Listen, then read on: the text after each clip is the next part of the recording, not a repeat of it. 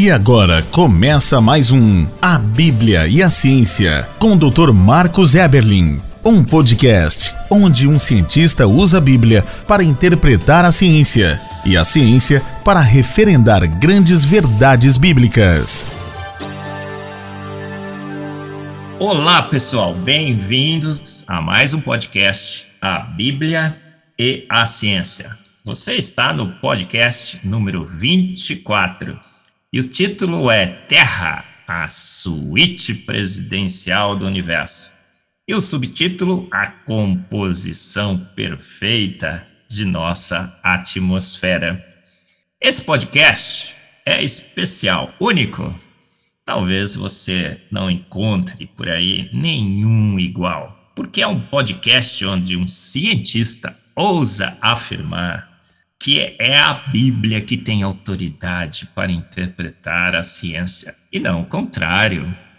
Não é a ciência naturalista, feita por homens falíveis e subjetivos, que deveria interpretar a palavra de Deus, aquele livro 67. Pelo contrário, a Bíblia é inerrante, é guia absoluto de fé e prática. A Bíblia não é um livro que quer ensinar a ciência, mas um livro que contém muita ciência ciência de primeiríssima qualidade e muita quantidade.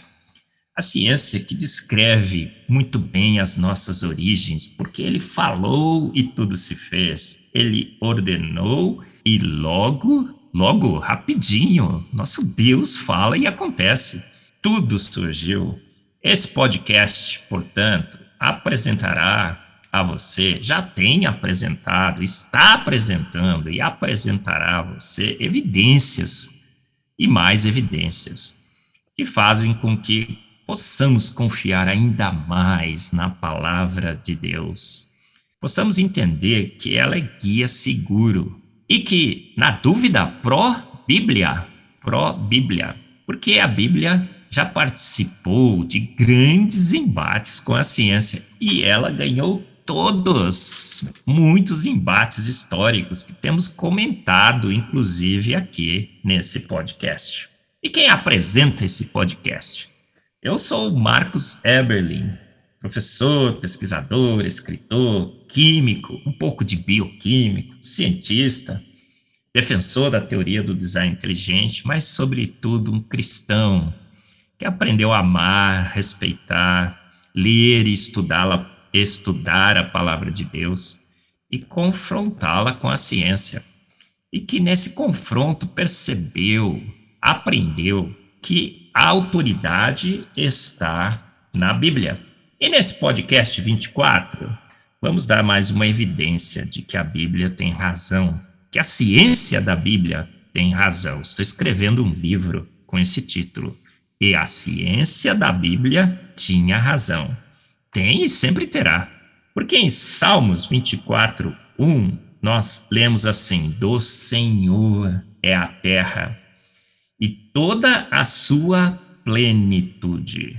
Percebemos então que a Bíblia declara que a terra é plena, ela é perfeita, ela é completa, ela tem tudo, tudo que nós precisamos para que a vida tenha sido instalado e se perpetue perpetue nesse planeta. Vemos aí cientistas dizendo assim: não, esse mundo talvez fique inviável, a gente tem que mudar para Marte. Você gostaria de mudar para Marte? É um planeta inóspito, uma atmosfera rarefeita de CO2, uma temperatura que congelante, tempestades de poeiras e totalmente inútil para a vida Será que poderemos consertar aquele planeta e um dia habitá-lo? Provavelmente não. Por quê? Porque a Terra é para lá, para lá, para lá de especial. Mais de 1.200 condições únicas que só o planeta Terra tem. Então vamos comparar a Terra com Marte? O que, é que nós temos no planeta Terra em relação à atmosfera? Subtítulo do nosso podcast 24: A composição perfeita da atmosfera do planeta Terra. Em Marte, temos uma atmosfera extremamente rarefeita, muito pouco ar ao redor do planeta.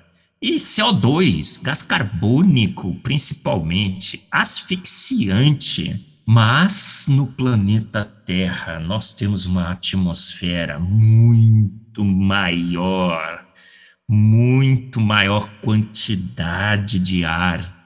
Esse ar é perfeito, é constituído de nitrogênio, oxigênio e só um pouquinho de CO2, ppm de CO2. Então nós temos ali 100, 200 ppm, partes por milhão de CO2, um pouquinho de argônio, 1%. E essa atmosfera é densa o suficiente para que quando um asteroide caia, ele seja consumido por atrito. Então você vê uma estrela cadente, e graças a Deus fala: grande é o meu Deus, porque ele está agora me protegendo. Aquela estrela cadente é um asteroide que entrou na nossa atmosfera e está sendo consumido por atrito está sendo queimado e a luz dá um show. Deus é assim. Ele faz a sua obra e, ao mesmo tempo, um Deus exibido e exagerado dá o seu show nas estrelas cadentes. Então, nós temos uma atmosfera com a quantidade certa, na densidade certa e na composição certa. Nitrogênio? Será que é só para diluir o oxigênio? Não. O nitrogênio é fonte das nossas proteínas. Então, nós temos um ciclo do nitrogênio, falaremos num próximo podcast sobre ele, que pega esse nitrogênio e transforma em proteínas que formam a vida. O oxigênio nos dá energia, a energia armazenada nessa molécula de oxigênio, quando usada apropriadamente da mente apropriadamente pelo nosso corpo, com moléculas que carregam esse oxigênio para o lugar certo, os nossos pulmões, nos dá energia para trabalharmos. Infelizmente, temos menos oxigênio hoje, tínhamos mais antes do dilúvio. Mas esse oxigênio ainda nos dá quantidade suficiente de energia para a vida então, nas câmeras hiperbáricas, você aumenta a concentração de oxigênio, ainda melhor, por alguns períodos que a gente desacostumou com uma quantidade maior de oxigênio. Agora você vai dizer, Marcos, mas e o argônio e o CO2? O CO2, o gás carbônico, que o pessoal diz, nossa, o efeito estufa que vai destruir o planeta. Não, o efeito estufa é do bem, Deus que criou, ele viu que tudo era muito bom. Então, esse gás carbônico, esse CO2 em ppm, na quantidade certinha, que não temos lá um excesso absurdo em Marte, esse CO2, ele absorve a radiação do Sol e permite que a temperatura na superfície do planeta Terra seja perfeita, 16 graus Celsius, perto do Equador e tudo mais. Magnífico, na superfície da Terra, a quantidade certa. E alguns dizem, Marcos, mas o CO2 está aumentando, nós estamos aquecendo o planeta e tudo mais. Aumenta a quantidade de CO2, as plantas agradecem, as colheitas ficam mais produtivas, as algas marinhas, que são o pulmão do nosso planeta, não é a floresta amazônica, como o presidente da França uma vez declarou, mas são as algas marinhas, absorvem esse excesso de CO2, cresce um pouco mais. Magnífico, não é? A terra, a suíte presidencial do universo. Do Senhor é a terra e a sua plenitude. Um planeta pleno, composição perfeita da nossa atmosfera. Uma atmosfera protetora, presa pela gravidade certa do planeta Terra, ela não escapa para o universo. Já pensou sobre isso? constituída dos gases certinhos: nitrogênio para as nossas proteínas, oxigênio para a energia e o CO2 para nos aquecer. Então, a esse Deus que fez esse planeta magnífico, seja o nosso louvor e a glória.